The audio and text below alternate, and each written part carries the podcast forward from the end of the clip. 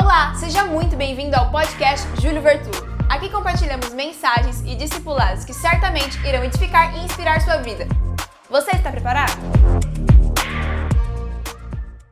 Voltemos a Noé. Capítulo de número 6. Noé, porém, mostrou benevolência. Deus foi bom com Noé, porque Noé não se misturou. Verso de número 9 diz assim: Esta é a história da família de Noé. Noé era homem justo, íntegro entre o povo da sua época. Ele andava com Deus.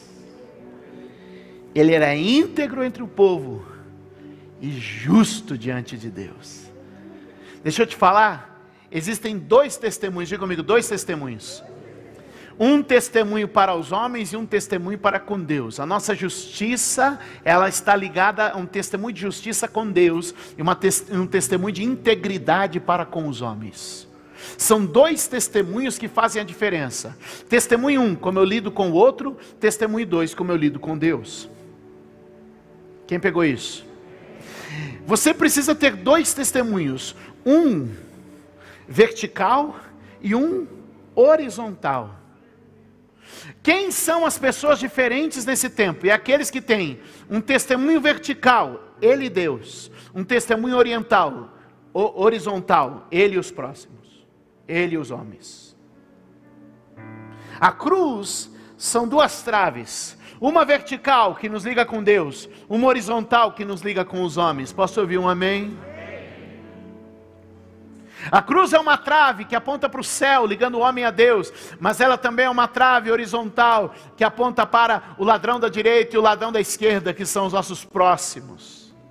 O que eu estou te dizendo hoje é que o seu testemunho nunca será completo se ele não for o testemunho que se revela para com Deus e para com os homens. Alguém pode dar um aplauso ao Senhor por isso?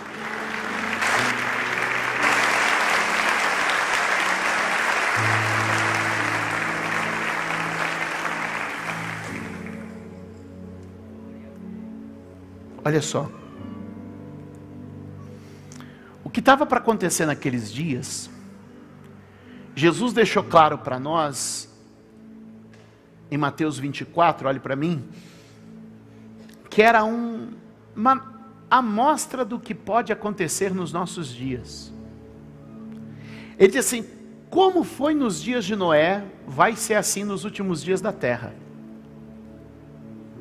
Todo mundo está tocando a vida achando que está tudo certo, mas Deus está separando os seus e revelando os seus mistérios. Deus está separando os seus e preservando uma geração santa, povo separado, povo adquirido a Bíblia fala de uma geração santa, de um povo adquirido, de um povo separado. E eu creio que hoje a gente reuniu aqui esse povo separado. Eu creio que a gente está ministrando agora para esse povo separado. Que tem colocado os seus olhos no Senhor e olhando os seus olhos na chamada, na vocação. Quantos podem dar glória a Deus aqui neste lugar? E a Bíblia diz, meus amados, que Deus então decidiu compartilhar com Noé os seus segredos. E ele disse assim: Noé, faz uma arca, porque está para vir um dilúvio sobre a terra. Mas eu me agradei de você e de sua família, porque vocês permaneceram íntegros, íntegros, sem mistura, íntegro, puro, íntegro, sem se misturar. Vocês permaneceram íntegros. A Bíblia diz no Salmo 25, 14 que os segredos do Senhor são para aqueles com quem Ele tem intimidade. E eu quero orar para que nesses dias Deus divida a sua intimidade com a gente, os seus segredos com a gente. E o que Deus compartilha com Noé, eu quero que você olhe comigo lá o verso de número 14, pois o texto diz assim: Você, porém, fará uma arca de madeira de cipreste, divida em compartimentos e revista de piche por dentro e por. Deus estava orientando Noé a fazer uma arca para preservar sua família E essa arca deveria ser blindada por dentro e por fora. Por dentro e por fora. Se eu blindo alguma coisa de dentro, é porque eu não quero que o que está dentro vaze para. Se eu blindo alguma coisa por fora, é porque eu não quero que o que está fora entre para. E na sua vida, dentro da sua casa, existem essas duas dimensões. Tem coisa da sua casa que tem que ficar dentro da sua casa. Tem coisa da sua família que tem que ficar dentro da sua família. Irmãos, eu posto muito, mas não posto tudo. Porque tem coisas que tem que ficar dentro da minha. Por isso passa piche por dentro da casa. Passa piche por dentro da casa. Aleluia. O que, que eu estou querendo dizer? Blinda a tua casa, fecha a tua casa, Oh, queridos, é dentro de um ambiente fechado, blindado, que vem a salvação, a graça, o livramento de Deus. Não é tudo que pode ser posto para fora, não é tudo que você deve se expor, não é tudo, porque quando você se expõe demais, é depois que você está dizendo, ai, as pessoas estão querendo cuidar da minha vida. Você pôs a sua vida para todo mundo, você ofereceu a sua vida para todo mundo, você mostrou da sua vida para todo mundo e agora você quer o que, querido? Deixa eu te dizer: blinda a tua casa por dentro, cuida da tua casa por dentro, fecha a tua casa por dentro. A tua casa vai prevalecer no juízo, a tua casa vai prevalecer nos ataques, a tua casa vai estar prevalecendo sempre.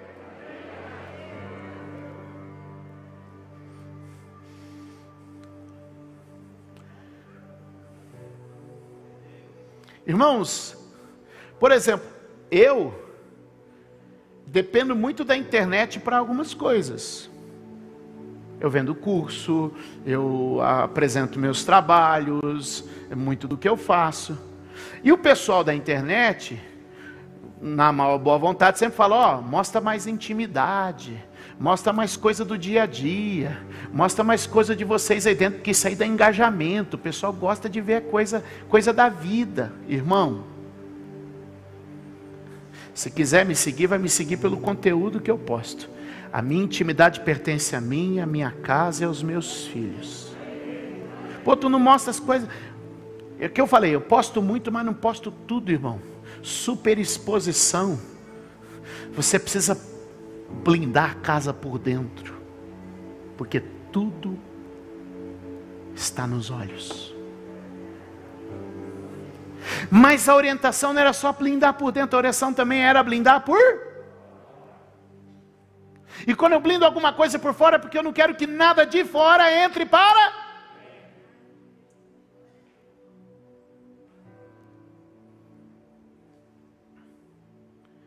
E eu te pergunto, como é que está? Está entrando tudo discriminadamente? Está entrando tudo sutilmente. Está liberado.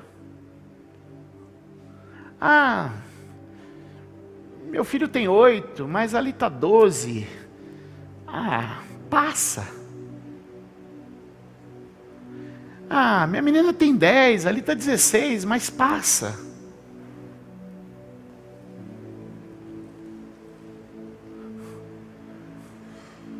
Aí eu lhe pergunto: ah, está 18.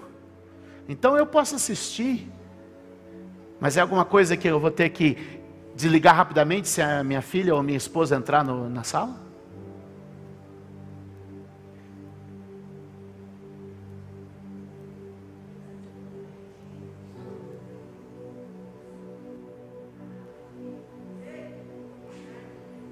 Esses dias me colocaram num grupo de, de, de, de pessoas lá de quando eu estudava. Poxa, aí é muito legal. Pessoas que eu não vejo há quase 30 anos. Pessoas que fizeram parte da minha vida há 30 anos. Vou entrar lá, vamos ver como é que está tudo. Aí esses dias um amigo me disse assim, mas cara, você não interage lá, você não abre nada do grupo. Só que irmãos, se eu abrir as coisas do grupo, eu vou ter vergonha se a Ana Júlia ou a Mariana olhar aquilo. ir lá na minha casa, Ana Júlia, Mariana, Luiz Gustavo, Dona Érica. Abre meu celular, abre minhas coisas e tem acesso a tudo.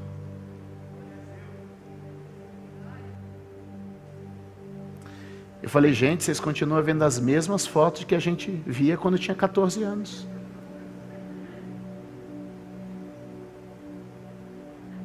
Essas moças já são senhoras. Talvez até a voz de alguém.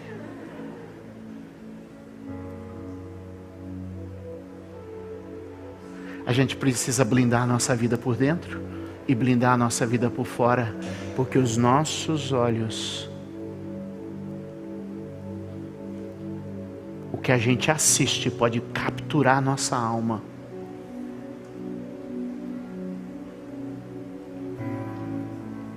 Que a gente assiste pode capturar a nossa alma e transformar a nossa vida. Eu não sei se vocês se lembram de uma passagem na vida do patriarca Jacó, em que de alguma maneira Jacó manipulava as crias das ovelhas por aquilo que ele colocava diante dos olhos delas. Lembra dessa passagem? Quando ele queria que a ovelha desse uma cria malhada, ele colocava uma coisa assim diante da, dos olhos da é, malhada. E aí ele manipulava os frutos, ele manipulava a gestação das ovelhas. Eu lhe pergunto, se Satanás não está manipulando a nossa gestação, os frutos que produzimos, com as coisas que Ele tem colocado diante dos nossos olhos. Noé, porém, achou graça. Noé, porém, achou graça aos olhos do Senhor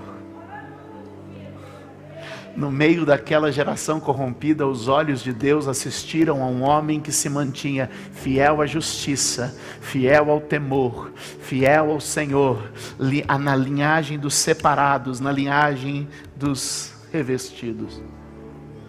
A palavra hebraica para arca é a mesma palavra hebraica para cesto.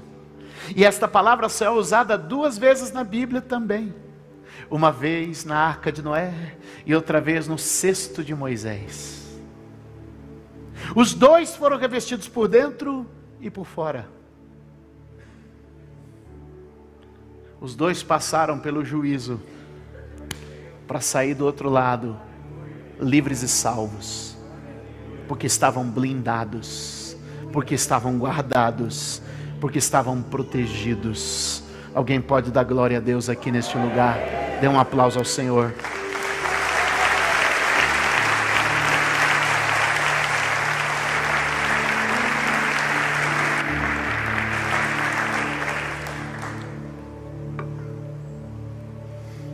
Deixa eu te dar quatro conselhos. Alguém certa vez disse que se conselho fosse bom, mas a palavra diz que é nos muitos conselhos que a gente vence a guerra.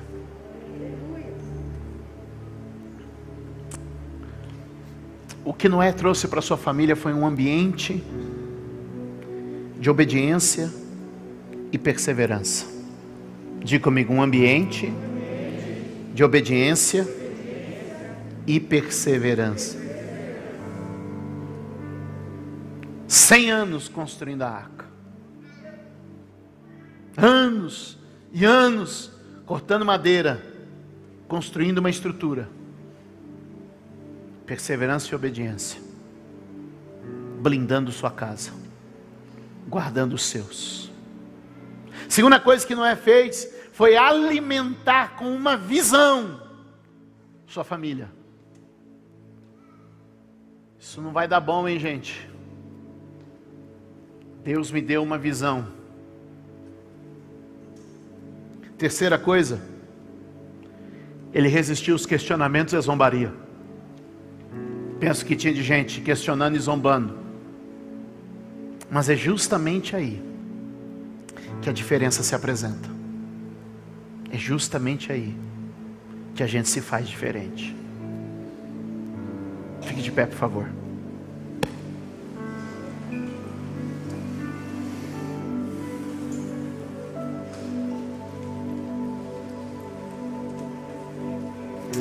Haviam duas gerações distintas sobre a terra.